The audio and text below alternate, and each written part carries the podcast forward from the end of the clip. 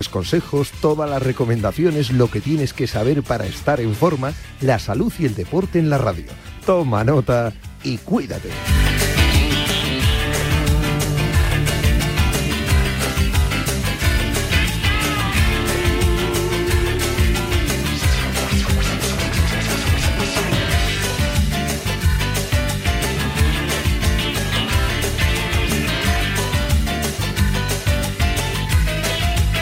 Yanela Clavo.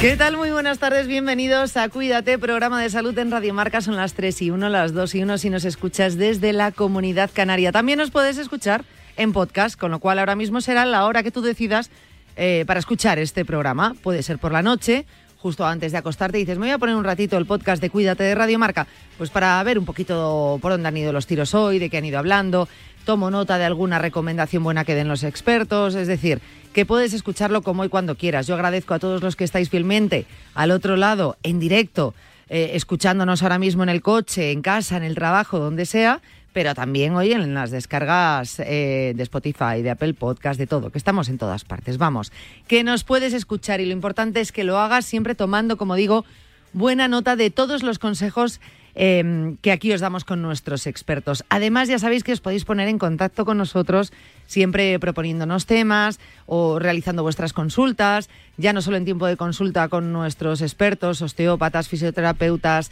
eh, traumatólogos, podólogos, nutrición, eh, para lo que necesitéis de verdad, porque oye, eh, tengo una duda sobre este tema, o sobre esta enfermedad, o sobre esta lesión. Bueno, si en ese momento no tenemos consulta de esa especialidad, bueno, pues podemos buscar el especialista que nos hable de esa duda que tengas. Nosotros estamos abiertos a todo lo que necesitéis. Es una especie de servicio aquí en Cuídate porque al final nos preocupa la salud de todos. Nos podéis enviar un correo electrónico a cuídate@radiomarca.com. También nos puedes seguir en redes sociales, por ejemplo en Instagram, que ahí tienes también un historial de los programas y temas que vamos tratando, con algunas pinceladas de lo que van, eh, nos van diciendo nuestros expertos. Eh, cuídate, remarca, ahí nos podéis encontrar y os agradezco mucho que fielmente sois muchos los que cada día os vais sumando a esta gran familia de redes sociales. Cuídate, remarca. A todos que conste, y os lo digo, os voy poniendo cara. Según vais dándole a seguir, me meto, os busco. Oye, a veces dais una pista también de lo que se puede hablar aquí en el programa, así que está muy bien. Cuídate, R marca. Eh, el correo electrónico, cuídate. Dicho esto, yo creo que ya está. Tenemos también el teléfono del oyente, 91 443 6501. Es cierto que más abierto los martes en tiempo de consulta, pero en cualquier momento lo puedes utilizar durante el programa.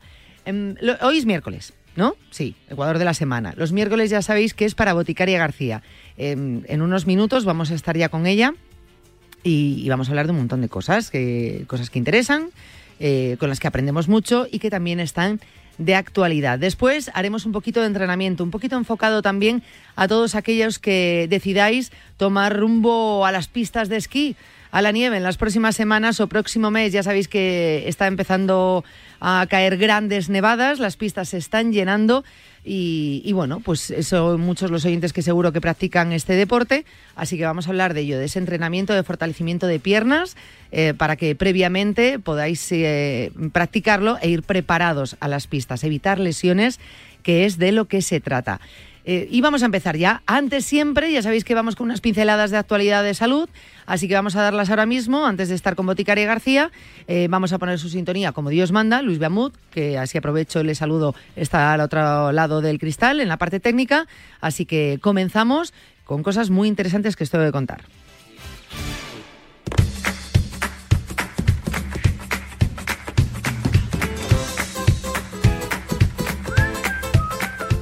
Por ejemplo, por ejemplo, los dermatólogos alertan del brote de tiña detectada en peluquerías por el famoso degradado en los jóvenes, que está tan de moda desde hace aproximadamente dos años, pues los dermatólogos de diferentes áreas del territorio nacional han detectado un aumento de casos de infecciones del cuero cabelludo por hongos, las llamadas tiñas del cuero cabelludo en la población masculina adolescente. La identificación y preocupación por el problema, compartido por los dermatólogos, ha sido el origen de un trabajo colaborativo realizado en el ámbito de la Academia Española de Dermatología y Venereología y aceptado para publicación en la revista Actas Dermosefiliográficas, así se dice. La tiña de la cabeza es una enfermedad altamente contagiosa que afecta principalmente a niños de 6 meses a 12 años de edad, principalmente a varones. Aparece en la nuca y el área temporal que son las zonas donde se apura más el rasurado o degradado. Esta nueva tendencia social entre adolescentes varones sería la causante del brote de casos de tiña del cuero cabelludo en peluquerías. Como digo, un corte de pelo que está tan de moda pero ojo y precaución como alertan en esa alerta sanitaria los dermatólogos. Y un fármaco utilizado habitualmente en humanos consigue que los ratones recuperen la memoria, la amnesia, en sus manifestaciones menos extremas es algo habitual que todos podemos experimentar a lo largo de nuestras vidas. Así podemos leer según información de Europa Pérez. Puede suceder que no recordemos un dato concreto cuando hemos dormido poco o mal. En una instancia más preocupante, algunas pérdidas de memoria pueden ser el resultado de un trastorno neurodegenerativo que avanza. No obstante, y aunque pueda sonar extraño, es posible que la ciencia esté cerca de encontrar maneras de desbloquear esos recuerdos que no logramos recuperar. Ahora, un nuevo estudio llevado a cabo sobre modelos eh, animales, ratones, sugiere que los recuerdos olvidados podrían recuperarse días más tarde, ya sea activando ciertas neuronas específicas o mediante un fármaco empleado típicamente en humanos para tratar la enfermedad pulmonar obstructiva, el conocido EPOC. Y también hemos sabido que frecuentar espacios verdes relacionado con menos consumo de fármacos contra la depresión, el insomnio, hipertensión o asma, frecuentar esos espacios verdes relacionado con menos consumo de fármacos, eh, las visitas frecuentes a los espacios verdes urbanos como parques y jardines comunitarios en lugar de la cantidad eh, o las visitas de ellos desde casa pueden estar vinculadas pues, a un menor uso de ciertos medicamentos recetados, sugiere una investigación realizada así en Finlandia. Frecuentar espacios verdes relacionado con menos consumo. Las asociaciones observadas entre las visitas frecuentes a espacios verdes y un menor consumo de fármacos para la depresión, la ansiedad, el insomnio, repito, la hipertensión arterial y el asma no dependía de la posición socioeconómica como se venía contando hasta ahora. Más información la iremos ampliando en los próximos días. Ahora me está esperando ya Boticaria García, me dice Luis, así que continuamos.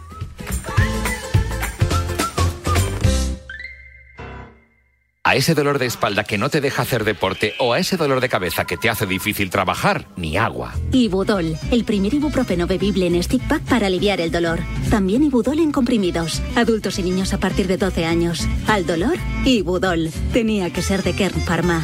Lea las instrucciones de este medicamento y consulte al farmacéutico. ¡Ven! ¡Métete debajo de mi paraguas! Siempre hay alguien que cuida de ti. En Autocontrol, anunciantes, agencias y medios, llevamos 25 años trabajando por una publicidad responsable. Campaña financiada por el Programa de Consumidores 2014-2020 de la Unión Europea.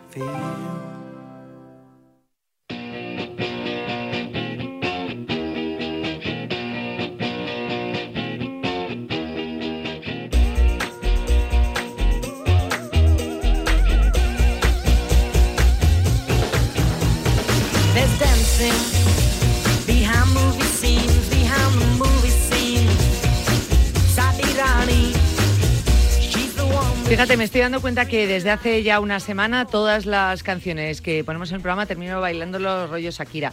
Ha calado mucho, ¿eh? Ha calado mucho. Una semana después seguimos hablando de este tema. Pues lo bailo, lo bailo igual que Shakira y con los dedos. Es para un movimiento shakiriano que me sale bien. ¿Voy a dejar yo de hacerlo? No, amiga, no. No, no, no.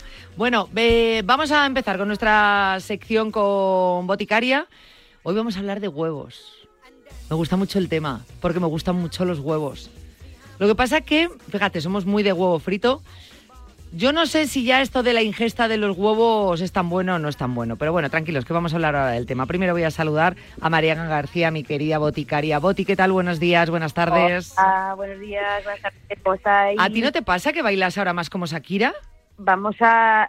Mira, tía, es que tú siempre con lo mismo, que yo no bailo. Ah, es verdad, es verdad, es verdad. Yo no bailo. Es que yo no bailo. Yo solo bailo por obligación, por trabajo, cuando tengo que hacer alguna coreografía divulgativa. Pero ya, o sea... Es verdad. Puede ser. Vamos a ver. No bailas, hubo una boda una vez, me acuerdo, hará un año, dos años, que te moviste bastante. eh, No sé si la recuerdas, yo la recuerdo, la tienes que recordar tú. Una boda. Sí, la colgaste en, esto, en Stories, en Instagram, y me acuerdo que pudimos, pudimos ver un poco el, el movimiento boticaria. Lo he borrado de mi mente. ¿En Eh, serio? yo lo más reciente que tengo es la Feria de Abril del año pasado. Ay, que la Feria de hace Abril. unas mm, sevillanas que marcaron época y Es por verdad. las cuales mis compañeros de Zapeando se llevan mm, andando de mí desde entonces. Eh, Es verdad. Ostras, pero si Sí. hubo hasta artículo en el periódico. Ay, hasta artículo, cierto, cierto, cierto. Sí, sí, sí, ¿ves? Ya van dos veces. Ya van dos veces que has bailado. Total, total, total, total. Es verdad, pero lo de la sevillana fue mítico, eso. Fue mitiquísimo. Buah, qué bueno. Es verdad que Boticaria no baila. Bueno, bueno, pues nada, pues para unos bailes que ponían fáciles, unos movimientos que no tienes ni que mover el culo, ¿qué más daba? Así Bueno. con los dedos. ¿Tú has visto el Eh, videoclip? Hombre, claro que lo he visto. Mm, Claro que lo he visto, como toda España y como todo el mundo. Y como O todo el mundo. todo mundial. ¿Quién no ha visto? O sea, no, no eres persona si no, ha- si no has visto eso. Cierto, totalmente cierto. O sea, luego eh, te, voy te voy a decir una cosa, con este tema yo he ido cambiando de opinión día a día. O sea, qué bien, qué mal, que ahora me gusta, que ahora no me gusta, que yo lo haría, que yo no lo haría. Mira, cada cual que haga lo que le dé la gana. mm, yo me fijo ya solo en el baile. A estas alturas ya no me meto en más berenjenales. A ver, eh, yo tengo que decir una cosa. Eh, tengo una amiga que imita a Shakira también, que te la tengo que presentar, que se llama Anabel Albalá, que cuando la vi en el, en el vídeo pensaba que era Shakira imitando a mi amiga. Digo, ya no sé quién es quién. O sea, ¿En es serio? ¿Pero cantando o moviéndose? moviéndose, moviéndose. Por eso digo, cuando lo del movido de los, del movimiento de los dedos, es que lo hace mejor que ella ya. O sea, que la, la ha imitado tantas veces que ya no, ya no sé quién es quién es quién. ¿En serio? Entonces sí, tengo que conocerla.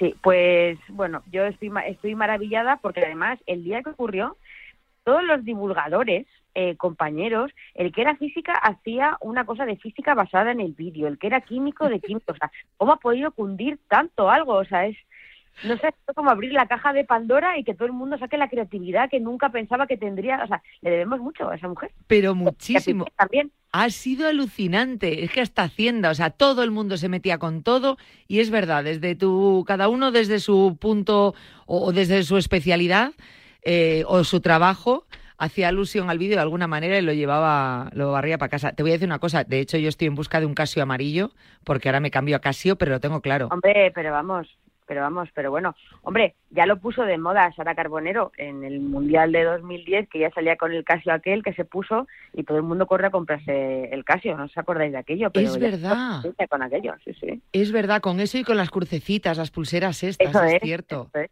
eso es. Lleva Es el Casio, con las crucecitas, ¿ves? Bueno, pues ahora vuelve el Casio, ya juntamos todo y que vuelva el Casio.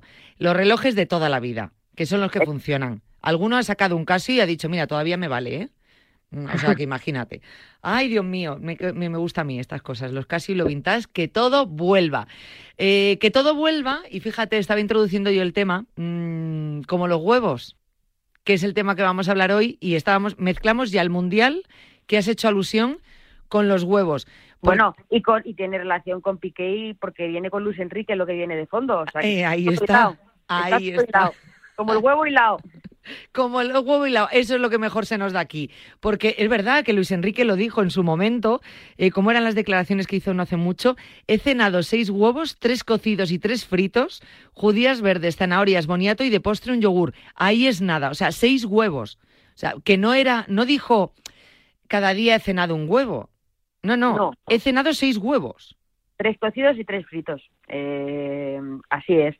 Pero vamos Pues- a ver, o sea, si estamos planteándonos todavía, oye, ¿cuántos huevos a la semana me puedo comer? Este hombre de un plumazo, seis en un día. Yo esto, Lo revienta, lo revienta. A ver, eh, es que lo de los tres huevos a la semana, creo que lo hemos comentado alguna vez, que es un mito, y que además debe ser de los mitos esos que echan raíces ahí, que no nos lo podemos quitar de encima. Y eso viene de un estudio americano de los años 70, que ya está desterrado. Hay una cosa en, en ciencia que se llama factores de confusión y ocurre mucho en los estudios. Son factores que pueden hacer que, mm, bueno, pues con un estudio de un resultado que sea erróneo, ¿no?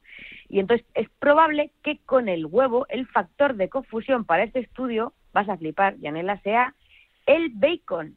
El bacon. ¿Y qué tiene esto que ver? Pues que en Estados Unidos, donde se hizo el estudio, el huevo eh, se puede, vamos, se suele tomar como desayuno, en Inglaterra también, y pues se toman huevos con bacon y otros alimentos que no son muy saludables, ¿no? Entonces, quizá al hacer el estudio sobre los huevos que tomaba la gente al día, no tenía en cuenta que además de huevos, tomaba bacon. El acompañamiento, claro. Eso es. Entonces, eh, la Asociación Americana del Corazón hace 23 años, o sea, 23 añazos ya, casi nuestra edad, que dijo ya un huevo al día sin problema. Y la OMS eh, dice lo mismo, que un huevo al día sin problema, incluso podrían ser eh, más.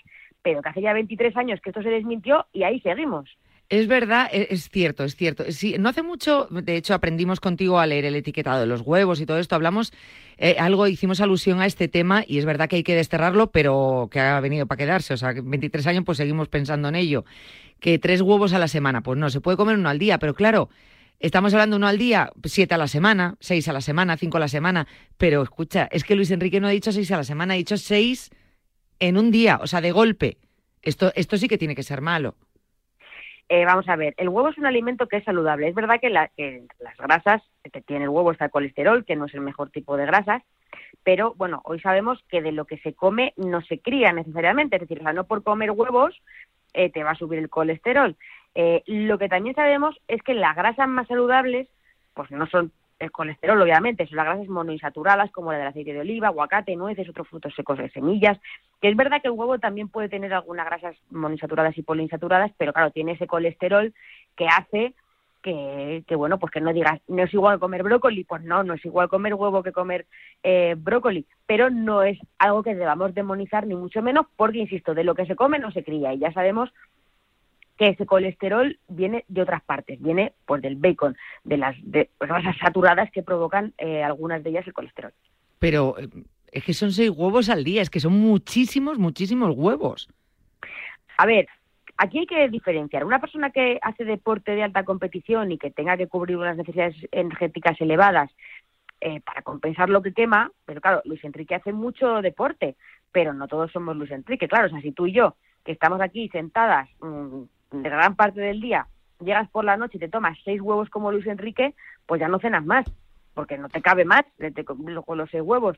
Entonces, el huevo es verdad que es un alimento muy completo, tiene muchas proteínas, vitaminas, minerales, pero también tiene sus carencias. Por ejemplo, el huevo no tiene fibra, no tiene alguna vitamina, como la vitamina C. Entonces, si alguien que toma muchos huevos, mm, mm, no, no va a comer otras cosas, es decir, desplazas el consumo de otros alimentos esto es difícil que pase, o sea, es, alguien, es difícil que la gente todas las noches se vaya a comer seis huevos, pero pues alguien lo está pensando, el problema no es eso, el problema es adaptarlo a tu dieta, así tú realmente has gastado energía al día como para poderte comer eh, esos huevos, porque además Luis Enrique decía, además he tomado judías verdes, zanahoria, boniato y de postre un yogur.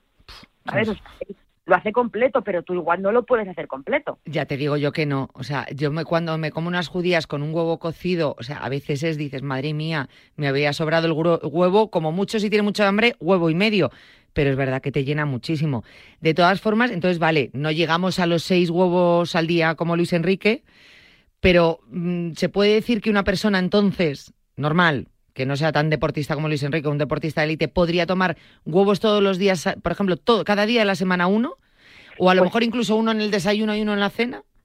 Pues eh, vamos a ver, eh, a ver cómo digo yo esto, que va a sonar un poco mal. Pero los científicos tienen los huevos muy estudiados ya. O sea, han estudiado todo eso, todo el tema está estudiadísimo y han hecho 39 estudios, eh, se han analizado 39 estudios que se han hecho en casi 2 millones de personas sobre los huevos que comen dos millones de personas. Entonces, con todo esto que se ha visto, pues que realmente hay más beneficio que riesgo en la enfermedad cardiovascular. O sea, es decir, las personas sanas, hablamos siempre, por favor, de personas sanas, no con personas con patologías. Si tú comes 7 8 huevos a la semana, se ha visto que las personas comían incluso 7 8 huevos a la semana, podían tener un efecto protector sobre la salud cardiovascular. Entonces, Sí que es verdad que han visto pues, personas con insuficiencia cardíaca o personas diabéticas podrían tener algún problema. En esta población se recomienda cuatro como mucho a la semana, pero una persona mm, sana como una manzana se ha visto que al final claro, hay que ver también cómo se hace, ¿no? Que es la diferencia. Ajá, cómo se cocina y yo no sé incluso eh, cuándo se come, porque es verdad que lo que más nos sorprendió fue lo de los Enriques 6 por la noche. Pero dices, además por la noche, que te suelen decir, ojo, por la noche ten cuidado con lo que comes, mejor poquito, eh, te puede sentar mal. Mm, ya no solo está la cantidad, ¿cuándo es mejor comerlos? Por la noche yo no sé si pueden ser tan buenos. Bueno, desde el punto de vista de la evidencia, no hay ningún motivo para tomarlos por la mañana en lugar de por la noche, o sea, cuando a uno le venga bien. Lo importante, si que de esto se habla poco, no es de cuántos mm, ni de cuándo, sino como decíamos, eh, cómo te los comes. O sea, no es lo mismo un huevo duro, un huevo poché, que un huevo frito. Y mucho menos si hay huevos duros que si hay huevos fritos, ¿no? O sea, la fritura siempre es la opción menos saludable eh, aunque un huevo frito es un manjar, lo sabemos todos, pero la, eh, menos saludable. Pero que ya sea por la noche, por el día, por la merienda, no hay ninguna evidencia de que digas va a ser más perjudicial o mejor de una manera u otra. Es verdad, es, lo de forma de cocinar, porque cuando mi hija a lo mejor me dice para cenar, mamá, un huevo frito, le digo yo, no, hija, mejor revuelto que es más sano. Claro, dices, pues mira, le estoy dando el huevo, que al final es lo mismo, lo que pasa que, bueno, le quitas esa fritura, quedaría igual por la mañana y por la noche, quitarle la fritura, ya está simplemente la forma de cocinarlo. Y luego el tipo de huevo, porque nos pensamos un huevo ala, de gallina, ahí, el que vemos todos los días, pero es que hay muchos tipos de huevo. Y yo no sé si hay algunos mejores que otros. Bueno, pues gallina, mmm, codorniz, pato, eh, oca, hay mogollón.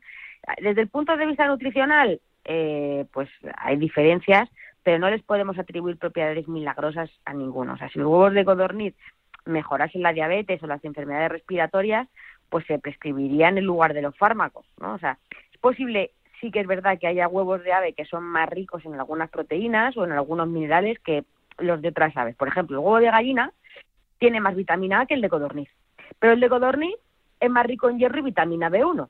¿Mm? uno más en vitamina A, otro más en B1. Pero claro, esto no puede decir, es que son mejores los de codorniz porque tienen más hierro ya y los de gallina vitamina A, ¿qué, qué más da, no? O sea, no es mejor ni de codorniz, ni de pato, ni de oca. O sea, los nutrientes, ninguno es exclusivo, no hay ningún nutriente del huevo que no puedas encontrar de un huevo de codorniz un huevo de oca que no tengas en otro alimento y que no todos están también en el, huevo de gallina en más o menos proporción. Entonces, cada uno que coma el que quiera, el que se pueda permitir y no le atribuyamos propiedades mágicas, por favor. Me hace gracia porque estás diciendo de gallina, de codorniz, de pato, pero eh, ¿y el de avestruz qué? Que es como comerse los seis huevos de... Bueno, no, los seis huevos no, que digo, son muy grandes los de avestruz. Nos, dejamos lo grande para el final. A ver, como curiosidad, un huevo de avestruz es entre 25 y 30 veces más grande que el de gallina y el de gallina 5 o 6 veces más grande que uno de codorniz. Entonces, con respecto eh, el tamaño importa, está claro, pero el tema nutricional, pues no podemos decir que uno sea mucho mejor que otro, claro, en, proporción eh, es más grande, pero los nutrientes son similares en prasia, proteína, en calcio, pero claro, si uno pesa mmm, seis veces más que el otro, ¿no? El avestruz 25 veces más que el de gallina, pues hay 25 más proteínas, pero en proporción son similares. La diferencia, pues los huevos de gallina tienen más vitamina y E y los huevos de avestruz más hierro. Pero vamos, que con los de gallina, mm, si no tenemos ningún huevo exótico a mano, vamos fenomenalmente servidos, no necesitamos más. Y que un huevo de avestruz no se come uno de una sentada, vamos, que es muchísimo. O 25 huevos, eso ni Luis Enrique. Imposible, vamos. Eh, ¿Cuántas proteínas tiene un huevo? Pues mira, eh, el 13% del huevo son proteínas. Y hay mucha gente que dice, no, el deportista tiene que tomar huevo porque la proteína es mejor. Y es verdad que sea cual sea el tipo de deporte que se haga y la intensidad del huevo, pues puede ser un aliado para las personas que físicamente son activas. No solo por la proteína de calidad, que es una proteína muy biodisponible, eso significa que la proteína de huevo es la que mejor se absorbe de todas. O sea, ¿qué significa? Tú tienes proteínas en un filete, en un brócoli y en un huevo. Eh, con la misma cantidad de proteínas, ¿no? Imagínate, el 13% de proteínas, ¿cuánto se va a absorber? Pues al final tú sabes que por, el intestino, por el digestivo, hay pérdidas. Por la de huevos se absorbe en, más proporción. Pero es que además eh, aporta vitaminas, minerales, pero además eh, hay algo que nos hace el huevo que es que nos puede defender del estrés oxidativo, de la inflamación, de la fatiga, eh, porque tiene unos antioxidantes que son estupendos para estos, pero bueno, no hay que venirse arriba porque estos antioxidantes también están en otros alimentos. Entonces, además hay que recordar que las personas veganas también son pueden ser deportistas de élite, con lo cual en ningún caso que nadie piense que el huevo es necesario para ser un deportista, mm, tener éxito. pero es verdad que con los deportistas siempre se dice el tema de las proteínas. Entonces, eh, ¿por qué son tan, tan necesarias en los deportistas esas proteínas? Pues mira, eh, la gente que nos esté escuchando, que haga deporte, tiene que pensar que, eh, siempre habrá oído, ¿no? Esto para el músculo es importante. Bueno, pues también para los huesos, las dos cosas. Pero ¿qué pasa en el músculo cuando uno está haciendo deporte, haciendo entrenamiento de fuerza o haciendo un ejercicio de intensidad, pues que se rompen las fibras musculares, ¿no? Se, con el ejercicio intenso se, que es una rotura completamente normal, pero hay que repararla. Entonces, esa pequeña rotura fibrilar que hay que repararla, que es esa fibra que se deteriora, pues hacen falta proteínas para arreglarlo. Es como tomar músculo de repuesto. Pero claro, que nadie piense que le va a salir músculo por tomar proteínas. El músculo eh, para que aparezca hay que ejercitarlo. Tenemos proteínas que reparan ese músculo, pero si, tú tomamos, si lo que tomamos es un montón de, de proteínas eh, para, para, bueno, para que no salga músculo, al final el exceso lo que hace es el Michelin, no hace otra cosa. Ahí está. O sea, que, que, esto no es milagroso, que me pongo a tomar eh, lo que tú dices, ¿no? Proteínas, espérate, que, que en dos horas ya verás cómo aumenta el músculo. Entonces es un trabajo combinado. Eh, pero, por ejemplo, otra duda que siempre tengo respecto a los huevos, yo no sé si lo hablamos en su momento, si no, eh, fíjate lo poco arraigado que lo tengo, porque yo soy muy de la yema del huevo. Me encanta, me encanta. Mi hermana es más de las claras. Y luego está quien dice, vale, te vas a tomar dos huevos, pues la yema deséchala, tómate las claras, que ahí hay menos colesterol. El colesterol se lo lleva la yema. Sí, bueno, vamos a ver. Eh, es una duda también muy entre deportistas, ¿no? Porque te dicen la clara no tiene grasas y, es mejor para, para tener la proteína más pura. Pues mira, la realidad es que la yema es la parte más nutritiva del huevo, Jane. o sea, las vitaminas liposolubles, la A, la D, la E, la K, luego la colina, el ácido fólico, la, la, B12 también, que ya es hidrosoluble, los minerales principalmente están en la yema, es donde está la chicha. O sea, es la yema del huevo, o sea, es donde está ahí el huevecillo.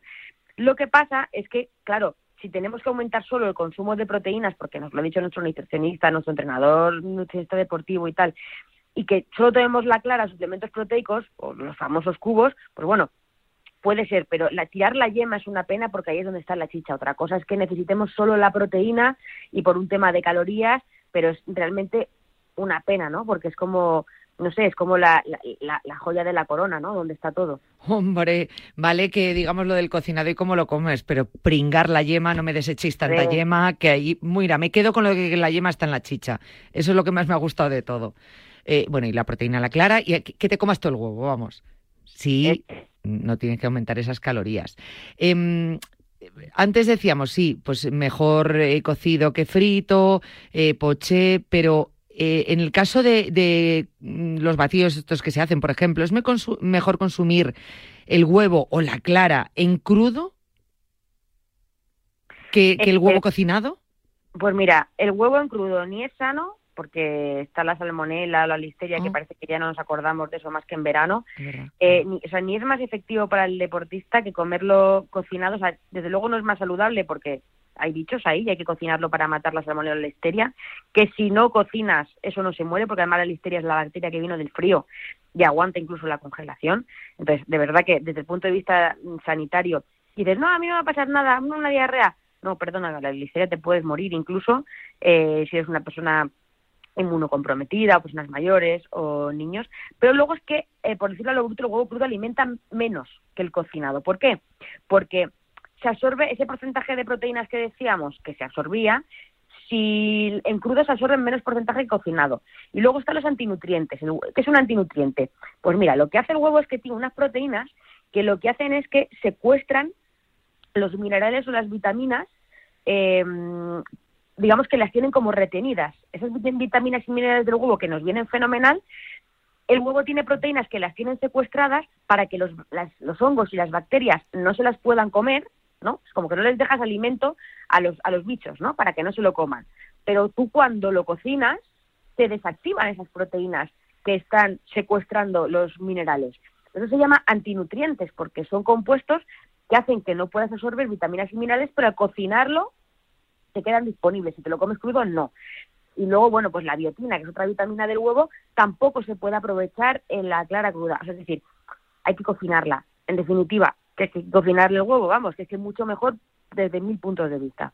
O sea que al final, en el huevo, que podemos tomar más de tres a la semana, incluso uno al día, si no tenemos ningún problema, que mejor comértelo entero, con su yemita y todo, y que mejor cocinado que crudo.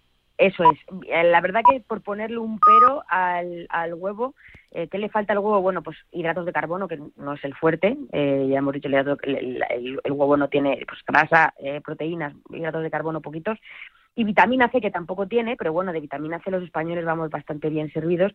El huevo es bastante completo, o sea, el colesterol ya no nos tiene que dar ese miedo, siempre y cuando no nos tenemos los huevos diarios de Luis Enrique, claro, pero que es un alimento fantástico y dos cosas muy importantes que lo has apuntado tú antes. ¿Qué cosa más rica? Está rico y es barato. O sea, bueno, bonito y barato. Bueno, riquísimo y barato. Riquísimo. Eso, riquísimo, barato. Oye, que apañas una comida, una cena con unos huevos y, un, y un, fíjate tú, amiga del brócoli, un, un, ¿cómo se llama? Un acompañamiento de brócoli rico, ahí crujientito, que te puedes hacer una comida bien rica. Sí, sí, total. O sea, pero claramente. Vamos, yo es que soy súper, súper fan del huevo y además yo creo que no se valora tanto por el precio que tiene, que si fuera más caro, vamos, sería el gran manjar Hombre, ya te lo digo, estaríamos todos. Es que al final eso, em, esta comida es muy cara, esto tiene que ser buenísimo, esto tiene que ser lo mejor. Oye, perdona, hay cosas muy baratas que están muy ricas, que no desechemos. Y mi padre siempre lo dice, que es amante del huevo. Mira, donde esté un buen huevo, que se quite lo demás. Nosotras no somos fan de los huevos, no de los de Luis Enrique.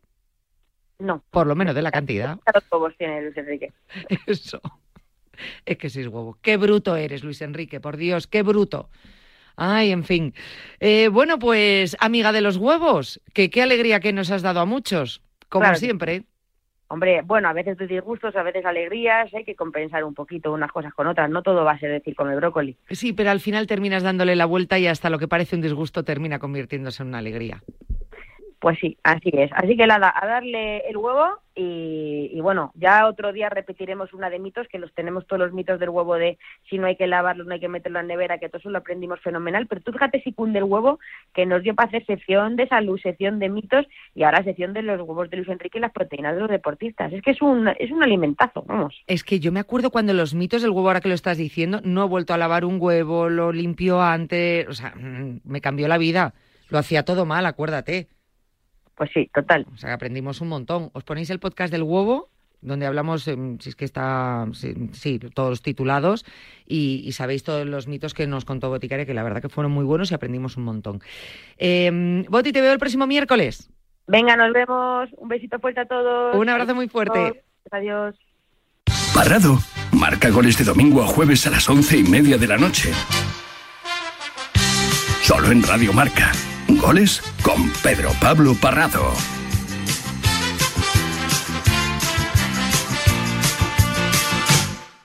¿Y tú que vives solo con tu mascota? ¿Qué necesitas para tu seguridad? Tengo un perro que es un trasto y a veces le dejo solo. Quiero saber que no me la lía en casa. Pues en Securitas Direct tienen una alarma para ti. Porque con la cámara puedes ver a tu mascota y hablarle en directo siempre que quieras, acceder a las grabaciones o configurar avisos inteligentes. Y es que tú sabes lo que necesitas y ellos saben cómo protegerte. Llama ahora al 900-103-104 o entra en securitasdirect.es y descubre la mejor alarma para ti.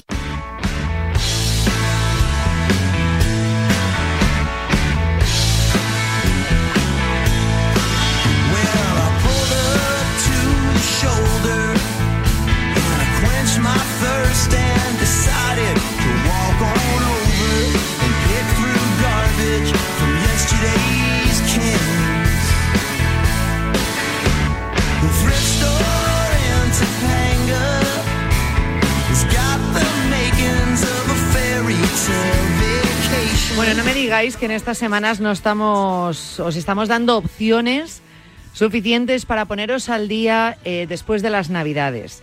Eh, para cumplir nuestros objetivos, eh, para encaminarnos a la salud, para entrenar, algunos para empezar a entrenar, otros para retomar su entrenamiento, pensando absolutamente en todos. También hoy, por ejemplo, lo vamos a hacer pensando en esta época del año donde, bueno, algunos eh, empezáis a hacer ya las maletas porque las pistas de nieve se están llenando y tomáis rumbo a las estaciones de esquí para, para empezar a practicar vuestro deporte favorito. Pero es verdad que aunque ahora es temporada de esquí, bueno, pues venimos de unas navidades donde a lo mejor pues no hemos entrenado mucho, no nos hemos ido preparando y lo echamos de menos, ¿verdad? Nuestro cuerpo sobre todo nos lanza pequeñas voces de alarma diciendo, oye, que has frenado un poco tu entrenamiento, tu puesta a punto, que te vas a poner a esquiar y que, ojo, tienes que hacerlo con cuidado, mm, que probablemente en el mejor de los casos pues se hayan subido unos kilitos de más en estos días,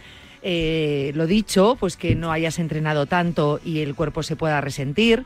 En fin, que tengáis mucho cuidado los que efectivamente vayáis a poner rumbo a las estaciones de esquí. Pero en los próximos minutos os vamos a ayudar con, con un entrenamiento muy sencillito pues para prepararos en esos días previos. Para hablar de este tema estamos con Alex Lamata, responsable de Sprinter Pass. Eh, Alex, ¿qué tal? Buenas tardes. ¿Qué tal? Buenas tardes, ¿cómo estás? ¿Tú eres de los que te vas a esquiar o no? Yo soy de los que se va a esquiar, sí. Vivo en, eh, en Zaragoza, con lo cual la nieve la tenemos muy cerquita. Así que sí, soy de los que hace uso de las pistas de esquí. Hombre, y tan cerquita la tienes, vamos, que en el momento que te dicen que caen los primeros copos ya estás casi al pie de las pistas. Ya, ya estamos ahí con los esquís cargados en el coche. Entonces, eh, tú mejor que nadie tienes que saber de lo que estoy hablando. Primero, yo creo que aquí nos encontramos varios tipos eh, de personas o deportistas.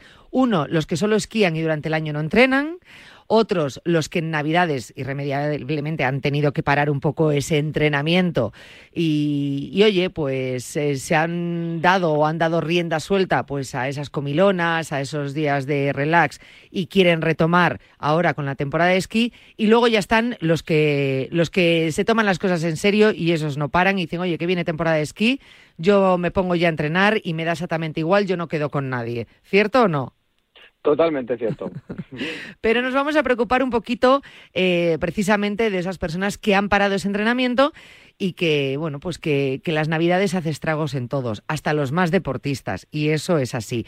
Vosotros desde Sprinter Pass proponéis, y lo cual me parece bastante buena idea, una rutina HIT, se llama, ¿no? Para perder esos kilitos en semanas previas a la temporada de esquí y poder sacar el máximo partido, sobre todo no lesionarte y rendir bien en las pistas. Sí, realmente el, objetivo el objetivo prioritario es que es que la gente se prepare para, para esquiar porque muchas veces eh, aquí hablo un poco con, con entorno esquiador no que el, esquí es un deporte de invierno y hay quien solo como bien has comentado solo se prepara o sea solo entrena o, solo lleva a cabo ese deporte en invierno y es fundamental que, entrenen durante el resto del año porque luego la temporada se disfruta muchísimo más. Si no, eh, son muchos, y aquí estarán escuchando gente que se siente identificada, que no puede aprovechar toda la jornada de esquí porque llega un momento que las piernas no dan más de sí. Entonces, primero por seguridad, porque te permite ir con mucha más confianza, y luego también por, por el mero hecho de disfrutar de lo que es el día de esquí, pues tanto como puedas, sin que en este caso la fuerza sea un limitante. Y nosotros pues proponíamos este entrenamiento HIT, que obviamente hay muchas maneras de, llevar a cabo, pero bueno, ya sabemos que todo lo que sea ofrecerlo a la gente en un pequeño espacio de tiempo pues parece que nos resulta mucho más atractivo porque todos tenemos pues un día a día bastante ajetreado de, tareas y labores. Y nosotros lo que venimos a proponer es que el usuario se ponga en forma, trabaje la fuerza, que es fundamental en esto del esquí, y obviamente como consecuencia de ello, más que como un objetivo prioritario, pues retomará su estado de forma y si ha de reducir su porcentaje de grasa lo reducirá, siempre y cuando lo acompañe obviamente de, de una alimentación equilibrada, etcétera, y una periodicidad, pero si el objetivo prioritario es que la gente se ponga en forma y cada uno tenemos una excusa. Si nosotros, si en este caso la excusa es para disfrutar la temporada de esquí, pues vamos a hacerlo de, de verdad de la mejor manera posible. Yo creo que lo ha resumido muy bien. Eh, disfrutar la temporada de esquí, pero hacerlo con salud sanamente, evitando lesiones y luego disfrutando y dar de sí en las pistas, ¿no? Sobre todo lo que tú decías, ¿no? Pues a ese entrenamiento de fuerza un poco para que las piernas al final respondan, eh, que es un peso importante dentro de este, de este deporte. Y, habéis eh, realizado ese, eh, esa rutina HIT, ¿no? Entrenamiento HIT, que ¿a qué responde? ¿Qué, qué significa?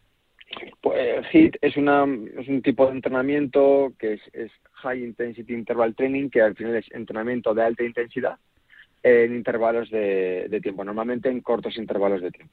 Cuanto más corto es el tiempo de trabajo, más intenso debería ser. ¿vale? Y aquí la intensidad, eh, digamos que la marca cada uno, es decir, lo que es alta intensidad, pues quizá para ti, si estás muy en forma, es un número de repeticiones en ese periodo de tiempo, pues por ejemplo, en 20 segundos, igual eh, para ti lo que es alta intensidad pueden ser 20 sentadillas y para mí podrían ser 10, por ejemplo, se me ocurre, ¿no? Entonces, no todos tienen que hacer el mismo número de repeticiones. Es cierto que nosotros sí que hacemos una... Se suele, los entrenadores suelen proponer pues, un número aproximado, ¿no? Pero normalmente el entrenamiento de tiempo es para que cada uno se adapte. Lo que pasa, que aquí la letra pequeña de estos entrenamientos de alta intensidad, que muchas veces no se, no se llevan a cabo como alta intensidad. Entonces, yo digo, como me acaba de decir Alex, que yo en 20 segundos puedo hacer 10 sentadillas o puedo hacer 20, pues bueno, yo voy sobre la marcha el día de hoy a ver cómo me siento y ya está. Y ahí está el error, porque normalmente eh, no nos vamos a exigir ese máximo. Entonces tenemos que entender que si estamos haciendo un entrenamiento HIT, tengo que dar el máximo de mí. Por eso es, poco espacio de tiempo. Si no, nos iríamos a un circuito de entrenamiento funcional al uso y entrenaríamos durante 45 segundos, por ejemplo, con una intensidad mucho menor. Claro, o sea, que, que es dar el máximo que se pueda en menos tiempo, mm, pero repetimos, dando el máximo que uno pueda. Obviamente adaptándolo a cada uno, pero que si se puede hacer alguna sentadilla más, que se haga. O sea, es decir, no nos limitemos a un ritmo lento. Realmente nosotros lo vamos a, bueno, lo que proponemos es medirlo en, en frecuencia cardíaca, ¿no? En este caso, entonces, todo lo que sea, si estamos usando un pulsómetro, acercarnos a ese 80 o 90% de mi frecuencia cardíaca máxima, pues ya estoy teniendo ahí un valor por lo menos objetivo en el que en el que fijarme, ¿no? Esto es muy importante la objetividad porque la percepción del máximo esfuerzo, ya sabéis vosotros que habléis todos los días, eh, o sea, todas las semanas de, deporte, varía mucho. Si tú tienes un día en el que estás muy cansado, pues tu alta intensidad va a ser X, como decía, ¿no? Pueden ser, pues hoy serán seis repeticiones y mañana serán 12 porque me encuentro más animado, con más energía, descansado mejor. Pero la frecuencia cardíaca es algo que no, que, nos da un valor más objetivo dentro de que también influye el cansancio, etcétera. De cómo estamos en ese momento, efectivamente. Y eh, además estamos hablando en estas semanas, ¿no? Que, repetimos, o sea, que no va a ser lo mismo a lo mejor la intensidad que podíamos hace un mes si estábamos entrenando. Ahora, si durante un mes hemos parado, hemos comido un poquito de más, pues obviamente la cosa va a cambiar. O sea, que lo vayamos adaptando, pero siempre con esa premisa de dar la mayor intensidad que, podamos. Eso es, eso lo vamos, o sea, va a ir cambiando y además debemos de adaptarlos a todos cuando hacemos un periodo de descanso, eh, bien sean vacaciones, periodos navideños o simplemente que el cuerpo nos ha pedido descansar, no podemos retomar el primer día como el último día que lo dejamos, o no deberíamos, porque podemos podemos lesionarnos y entonces ya entraríamos en un parón eh, bastante más, más largo, ¿no? Que es lo que al final es lo que no se quiere. En el, en el deporte lo único que no se quiere es lesionarse porque nos obliga a parar normalmente cuando no nos apetece. Y, perdernos la época de esquí, que no es durante todo el año, obviamente. y que cada vez nos dura menos, desgraciadamente. Desgraciadamente, efectivamente, cada vez menos. Em, ¿Y cuál, cómo, por ejemplo, qué ejercicio se propone dentro de ese entrenamiento HIP? Mira, nosotros, eh, si lo orientamos a todo lo que es deporte de montaña, en este caso pues a la nieve, eh, principalmente es un trabajo del tren inferior, es decir, de glúteos, piernas y la zona del, del core, la zona del abdomen. Entonces, podríamos hacer unas sentadillas, eh, podríamos hacer un ejercicio que se denominan esquiadores y obviamente tiene mucho que ver con esto, o, patinadores que vamos de un lado a otro. podríamos hacer zancadas eh, también, alternando una con otra, llevando la pierna hacia detrás. Eh, sentadillas a un lado y a otro y ya nos meteríamos en la zona del core que son planchas. Al final, este entrenamiento HIT serían como unos 5 o 6 ejercicios, podemos, puede variar, ¿no? Pero ya dependerá de cada uno. 5 o 6 ejercicios con unos 30 40 segundos de trabajo. Ya va a depender, aquí es donde hay que hacer un trabajo de realismo, como comentaba. Si voy a darlo todo, todo, todo, pues quizá pueda trabajar 30 segundos. Si voy a darlo casi todo, pues igual tengo que alargar a 40, ¿no? Entonces, así digamos que compenso la, el no, la no máxima intensidad que le voy a dar por un lado con alargar un poquito en el tiempo y ahí le meto un descanso que debería ser más o menos de la mitad del tiempo de trabajo. Si voy a trabajar 30 segundos, pues quizá con 15, 20 segundos de descanso. Si me voy a 40 segundos de trabajo, pues otros 15, eh, unos 20 segundos de descanso, más o menos 20, 25. Vale, espérate que yo en estos cálculos soy torpe, es decir, eh, ¿haríamos los seis ejercicios descanso y repetiríamos o entre ejercicio y ejercicio el descanso? No, hacemos siempre vamos a descansar entre ejercicio y ejercicio. Al final la máxima intensidad, máxima, que en nuestro caso es, yo hablo máxima, pero bueno, será su máxima, eh, lo que vamos a pretender es, tenemos que dar descanso al cuerpo, no un descanso absoluto, pero un descanso porque si no va a ser imposible que volvamos a dar la máxima intensidad. Entonces, lo más fácil para, para los que nos están escuchando son dos opciones. o 40 segundos de, de, trabajo, 20 de descanso, es una opción, y así hago un ejercicio tras otro, si son seis ejercicios, tendríamos un total de seis minutos. Ahí descansaría un descanso más largo, donde podríamos meter en torno a un minuto y medio, dos minutos, y vuelvo a repetir todo el circuito. Y tendríamos, si repito el circuito entre tres y cuatro veces, serían 6 por 3, 18 o 6 por 4, 24 minutos, y ahí tendríamos todo el entrenamiento. O sea, sí, sí. creemos que puedo darlo todavía más, podemos hacer en vez de 40-20, podemos hacer un 30-20, 30 segundos de, trabajo y 20 de descanso. Estamos descansando al mismo tiempo, estamos trabajando menos, pero mucho más intenso. Vale. Entonces, aquí va a depender un poco de esa, como digo, siempre esta sinceridad con uno mismo. O sea, la opción 2 sería más intensa, la opción 1 menos, pero, bueno, menos. Dentro de la intensidad, repetimos que intentamos exprimir al máximo, ¿no? Estamos hablando de un entrenamiento en torno a los 20-22 minutos. Aproximadamente, eso es. Con un, yo aconsejo hacer un calentamiento previo, obviamente, y una entrada en calor. Lo suyo sería quizás realizar estos mismos ejercicios, pero a una intensidad súper bajita, ¿vale? Como avisándole al cuerpo de lo que le va a venir. Pues hacer unas sentadillas eh, con más pausa, podemos hacer también unas zancadas, incluso podemos hacer unas planchas, todo para ir despertando el cuerpo y algo de movilidad articular. Porque hablamos que si nos enfrentamos a estas intensidades máximas o submáximas, el cuerpo tiene que entrar en calor, si no eh, es cuando podemos lesionarlo. Claro, ese es el problema, que muchas veces nos olvidamos del calentamiento. Alguno habrá dicho, ah, me estáis diciendo 20 minutos de, ejercicio al máximo y ya está. No, ojo, vamos a añadir el calentamiento. Por eso lo he matizado, sí, son como unos 20 minutos más o menos de parte principal que, se suele denominar y el calentamiento, pues hombre, debería llevarnos entre unos 8 o 10 minutos. Eh, también va a depender un poco. Necesitamos calentar la musculatura para que luego rinda más. Es que si no, si empezamos el hit de primeras, primero podemos lesionarnos y luego la musculatura todavía no, por así decirlo, no hemos bombardeado bien la sangre, no, no la hemos llevado a todas las extremidades, con lo cual no vamos a dar el máximo de nosotros. Calentamiento es obligatorio, siempre lo decimos, ¿no? En cualquier entrenamiento, sea de la intensidad que sea, no podemos obviar esta parte que ya por experiencia en la consulta muchas veces eh, en lesiones deportivas eh, comunes que suelen llamar a la consulta, eh, generalmente nuestros fisios expertos preguntan, pero ¿tú sueles calentar? No, a veces no. Claro, no a veces no, no a veces no, es que con una vez que no calientes es que te puedes lesionar. Te puedes lesionar. Mira, esto, esto en el esquí es muy común. Normalmente se, eh, deberíamos utilizar, primero, hacer un pequeño calentamiento antes de colocarnos los esquís, muy sencillo, que no, la gente a veces por calentar entiende siempre mover los brazos hacia adelante, un skipping. Tú puedes hacer para calentar, para esquiar, unas, nada, te hablo de 10, 12 sentadillas que podamos hacer, no hace falta ni que sean profundas, 10, 12 sentadillas para activar la musculatura, podemos hacer alguna zancada, todo esto, y algo que se puede hacer con las botas de esquí, obviamente tendríamos que desabrocharlas, eh, lo que no es más complicado ya, pues que nos queremos al suelo hacer una plancha abdominal que tampoco puede tener sentido.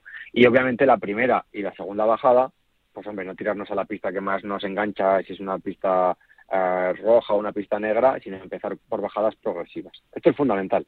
Gradual, ¿no? los más experimentados que parte del calentamiento sea unas pistas más sencillitas. Correcto, correcto. Y no, y sobre todo, y no bajar, no, no darle, como decimos no bajar a fuego, ¿no? La pista, sino eh, hacer unas buenas, unas buenas, unas buenas tetas, unos buenos zigzags para ir calentando bien también las articulaciones. Esto es fundamental y esto es muy común que no se vea en las pistas de esquí. Yo todavía no me he encontrado a nadie que se haga 10, 12 sentadillas eh, antes de subir a la primera silla.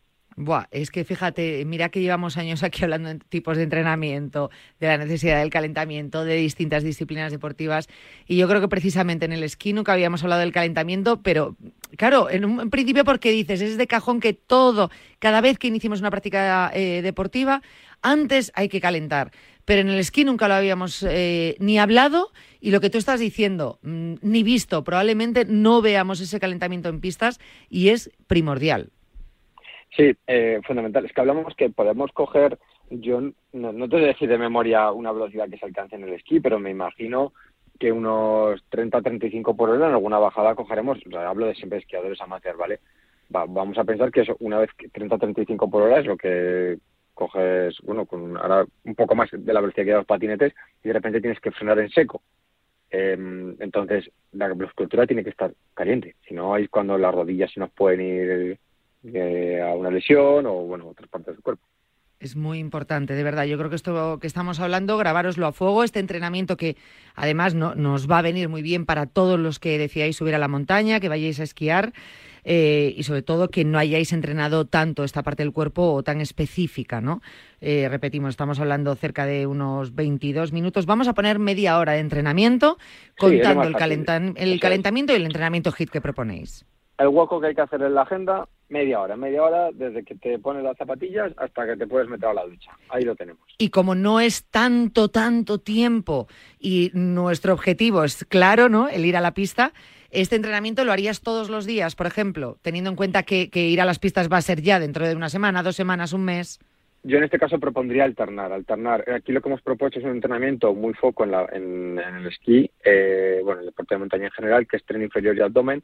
Obviamente el, tren superior del cuerpo también funciona, o sea, pectorales y los brazos son fundamentales para mantener nuestro equilibrio, etcétera, que muchas veces nos olvidamos, ¿no? Vemos deporte, esquí, piernas, pues me olvido de los pectorales y me olvido de los brazos puede pasar también en futbolistas, por ejemplo. Entonces, podemos alternar. Un día hacemos un entrenamiento más orientado al tren inferior, como el que hemos comentado, y otro día puedo hacer un entrenamiento donde yo meta empujes y tracciones, meta unas flexiones, eh, con o sin apoyo de rodillas, ya depende del nivel de cada uno.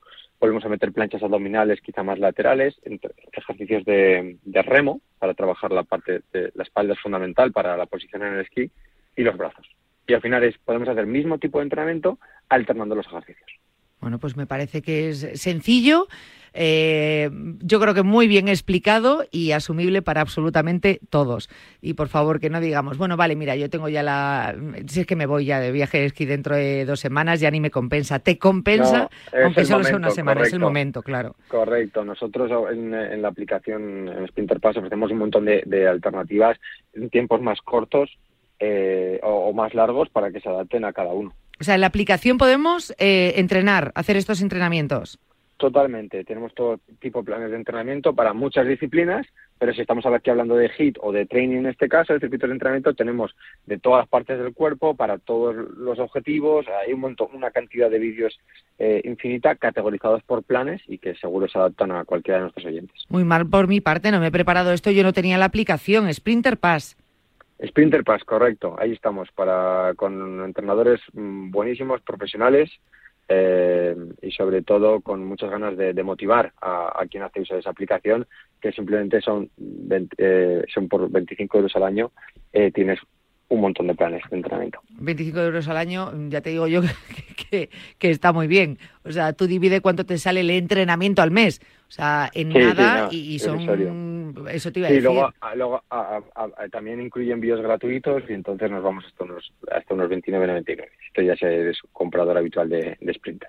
Oye, pues qué maravilla, la verdad es que sí. Fíjate, esto no estaba preparado y mm, íbamos directamente al entrenamiento. Ya tenemos una aplicación que nos ayuda, eh, bueno, pues un poco a personalizar un poquito más lo que tú quieres, esos objetivos con el entrenamiento y con todos esos vídeos, pues mucho mejor. Nosotros hoy te proponemos un tipo de entrenamiento concreto, eh, pero bueno, que, que vas a encontrar en la aplicación muchísimo más. Pues la verdad que te lo agradezco un montón. Te voy a robar una pregunta de cara a los que estamos preparando la maleta algo que me dirías en plan, oye, mira, eh, generalmente en la maleta de los esquiadores, no en los muy experimentados y expertos, que entiendo que ya tienen todo su equipaje eh, más que claro lo que tienen que llevar, algo que generalmente se nos se olvide a los aficionados o que nos guste el esquí, pero que no seamos tan buenos y que nos olvidemos en la maleta o que no llevemos, o algo que digas, mira, ahora en el esquí está muy de moda este producto. A ver, yo, bueno, para mí un básico, y ahí es donde se suele escatimar muchas veces, son unos buenos guantes. O sea, los guantes que no te calen. ¿Vale? Eso es fundamental porque vamos a temperaturas muy frías, eh, a veces tocamos la nieve, si somos de los que nos quedamos de vez en cuando, unos buenos guantes no escatimar. Y, por supuesto, unas buenas gafas esto, tanto para ver, eh, unas gafas que nos permitan cambiar los cristales, ¿no? que podamos, eh, en días de ventisca, que no nos entre todo la nieve en los ojos, podamos cambiar el cristal según si está soleado o nublado, porque una buena visibilidad nos da confianza y eso nos hace que podamos crecer un poquito más. Yo me acuerdo cuando empezaba a esquiar, usaba unas gafas con un único cristal y muchas veces no veía nada, si estaba un pelín nublado. Y entonces eso hace que tú esquíes peor porque vas con una incertidumbre constante. Con lo cual, de esta manera, eh, si tú tienes visibilidad buena, es con lo que vas a ir mucho más confiado. O sea, unas gafas que con varios cristales que nos dé para todo dependiendo Sí, cuál sea ahora- la situación climatológica. Eso es, son gafas que no gafas de nieve que te permiten cambiar este lo que es el panel delantero eh, y con eso vamos eh, ya una maravilla. ¿Te puedo hacer una pregunta tonta? Si Sí. yo, claro, yo imagínate, yo tengo las gafas, ¿no? Y le quito un panel Sí. porque no me hace falta. Ese panel lo guardo en, la, en, en el abrigo.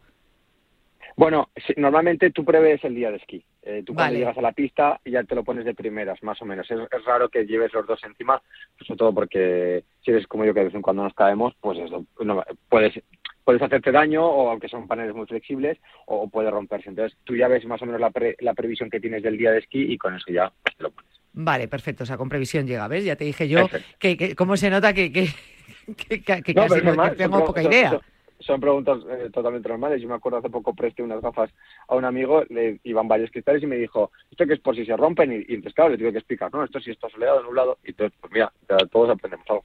Pues mira, me acabas de, quitar el sentimiento de tontez. O sea que te lo agradezco más. Pues nada, Oye, eh, Alex, muchísimas gracias por haber estado este ratito con nosotros, eh, por habernos propuesto este entrenamiento, por la aplicación también que nos va a venir muy bien, oye, para entrenar y, y por el consejo de las gafas, que yo ya estoy Nada. preparando la maleta. y, ¿eh? lo, y lo que necesitéis, pues ya sabéis, podéis llamarme y volvemos a debatir. Alex, te lo agradezco en el alma. Un abrazo muy fuerte. Gracias, un abrazo fuerte, hasta luego. Hasta luego. Eh, no echéis en saco roto todas las recomendaciones que nos ha dado Alex, que yo creo que son buenísimas. Ese entrenamiento, ponle con el calentamiento siempre una media hora y el calentamiento antes de empezar a coger ya las pistas. En cuanto estáis en la pista de nieve todos los días, a calentar un poquito con esas sentadillas, un poquito de entrenamiento de fuerza para, para evitar todas las lesiones que podamos. Hemos hablado con Alex Lamata, responsable de Sprinter Pass.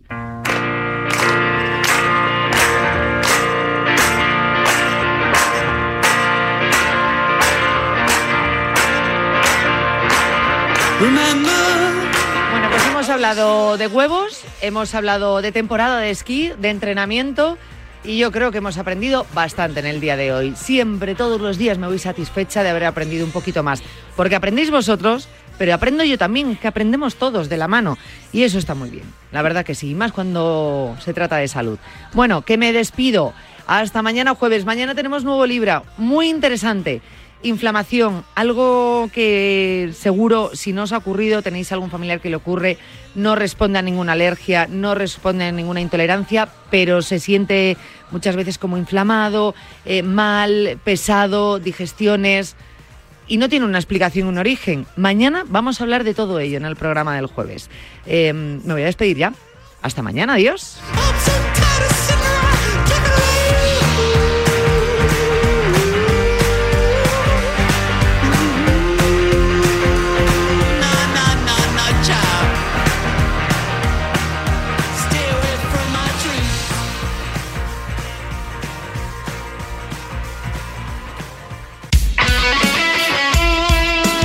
Deporte es nuestro.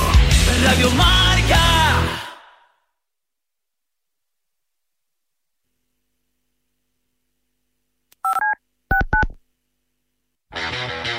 Los viernes de 3 a 4, Yanela Clavo le pasa el testigo del Cuídate a Natalia Freire, que junto a Juan Carlos Higuero, Dani Porro, Fran Peneito y Lorenzo Albadalejo recorrerán la distancia entre el atletismo y la vida saludable para que todos nos cuidemos practicando el deporte más popular, el atletismo. No lo olvides. Cada viernes te esperamos con una carrera popular en forma de programa de radio en la que te animamos diciendo Cuídate Runner. ¿Te imaginas un programa de dos horas todos los sábados con los mejores colaboradores, grandes torneos, algunos de los deportistas mejor pagados del mundo, destinos sin igual, gastronomía para chuparse los dedos y una tertulia muy diferente a todo lo que hayas oído? Pues todo lo tienes en Bajo Par, en el programa de golf de Radio Marca. Todos los sábados, sin excepción, de 9 a 11 de la mañana con Guillermo Salmerón y los mejores especialistas del golf español.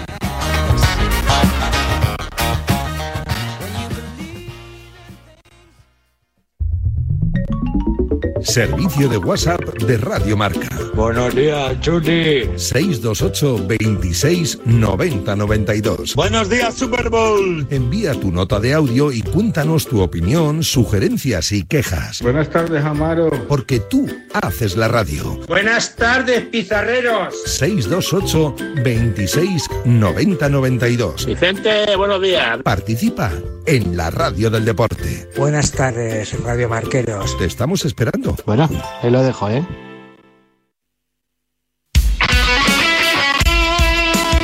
Radio Marca se emoción.